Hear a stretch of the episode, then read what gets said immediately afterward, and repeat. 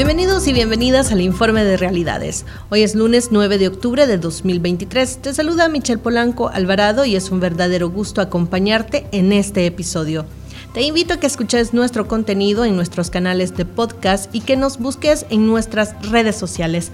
Aparecemos como Realidades. Además, si te gustan nuestros episodios, recuerda darles me gusta y compartirlo con tus contactos.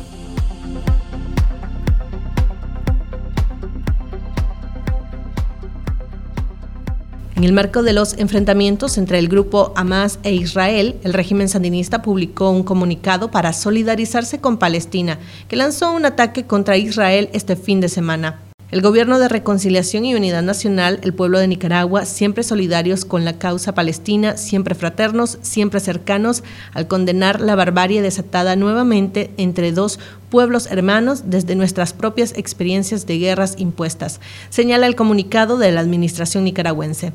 Este domingo, una comisión de investigación encargada por el Consejo de Derechos Humanos de la ONU determinó que la ocupación de territorios palestinos por Israel y la discriminación hacia la población palestina son las causas principales de las tensiones recurrentes y de la inestabilidad. Israel, que se negó a cooperar con la comisión, consideró que el informe es parcial y está sesgado, descalificado por su odio hacia el Estado de Israel y basado en una larga serie de informes parciales y sesgados, según un comunicado de su Ministerio de Relaciones Exteriores. Las conclusiones y recomendaciones relacionadas con las causas profundas de este conflicto señalan en su inmensa mayoría a Israel, lo que analizamos como un indicador de la naturaleza asimétrica del conflicto y de la realidad de un Estado que ocupa otro escribe la presidenta de esta comisión, la sudafricana y ex alta comisionada para los derechos humanos, Navantem Pillay.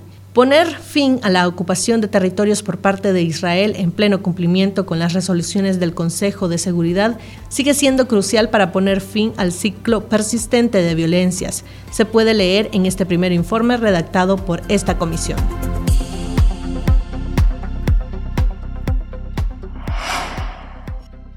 Este fin de semana, el régimen sandinista continuó la ola de arrestos contra sacerdotes católicos de Nicaragua.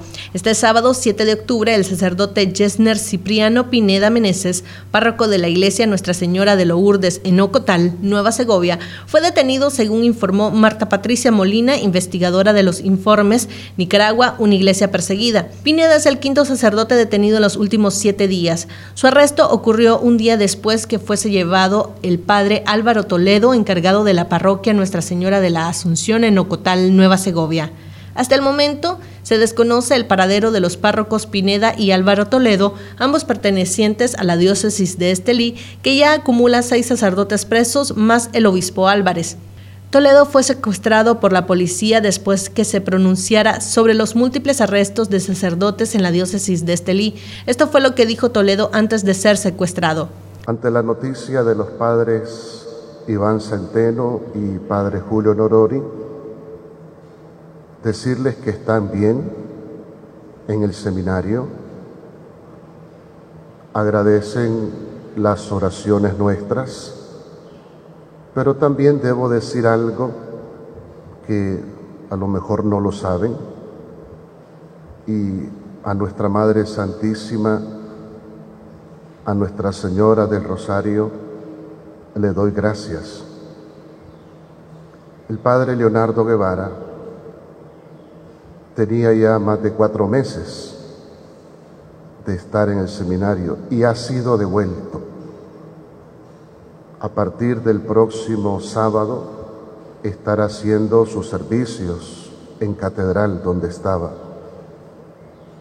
Se lo entregaron al Padre Frutos y viene con ese espíritu también de obediencia a la iglesia. Perdemos dos, nos regresan uno. Y también pido al Señor, por supuesto, por esas parroquias que están sin sacerdotes la abogada e investigadora Marta Patricia Molina Montenegro, en la presentación de la cuarta entrega del informe Nicaragua, una iglesia perseguida, advirtió que el régimen prepara más capturas a sacerdotes católicos y que el 2023 ha superado el número de agresiones registradas en los cinco años de la crisis sociopolítica de Nicaragua. Vamos a ver que los primeros cuatro años existía como una fluctuación, que aumentaban, disminuían, volvían a aumentar y disminuir las agresiones a la iglesia. Pero estos dos últimos años lo que hemos visto es una tendencia a la ascendencia de estas hostilidades. Yo consideré el año pasado, en diciembre, que el año más funesto para la Iglesia Católica sin duda había sido 2022, pero con las cifras que estamos exponiendo en este estudio, sin, no queda duda el año más funesto y más que ha eh, sufrido persecución la Iglesia Católica es 2023 con 205 ataques. Y eso que no hemos incluido los ataques que se han eh, desarrollado en los meses, en este mes de septiembre, que aunque el eh, mes de octubre, septiembre y octubre, perdón, eh, que han sido muchísimos.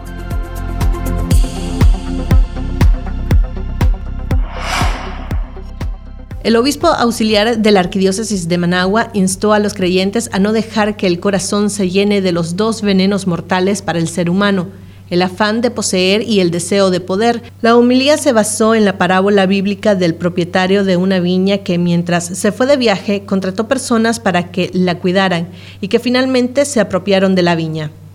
El afán de poseer y el deseo de poder de humildes viñadores se convirtieron en voraces ladrones y sanguinarios criminales.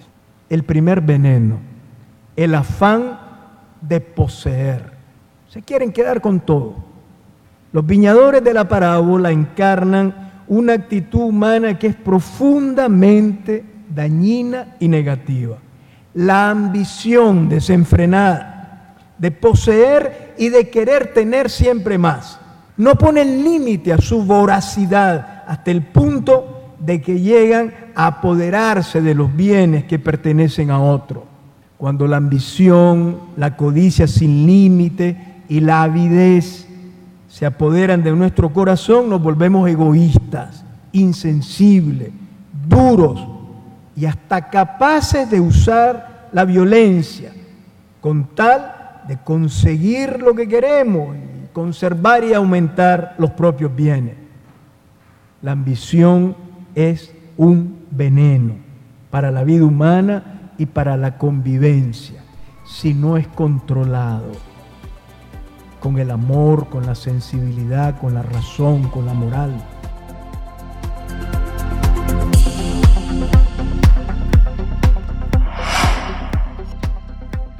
La Asociación de Universidades Confiadas a la Compañía de Jesús en América Latina solicitó ayuda a la comunidad internacional para intentar detener el avance del régimen de Daniel Ortega en Nicaragua.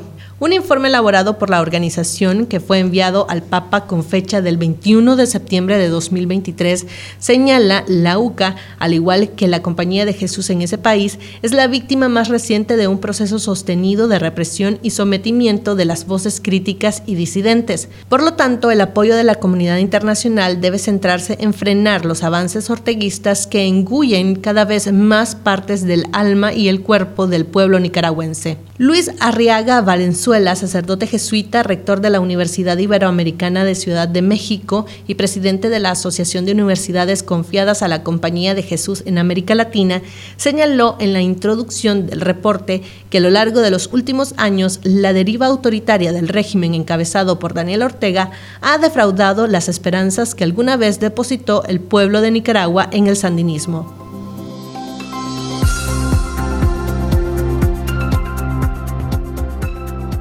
Así finalizamos el informe de realidades. Agradecemos que nos escuches en tu plataforma de podcast favorita y que escuches nuestras series. Puedes encontrar más información en nuestras redes sociales y nuestras plataformas de podcast. Te acompañó Michel Polanco Alvarado. Nos escuchamos en otro episodio del informe de realidades.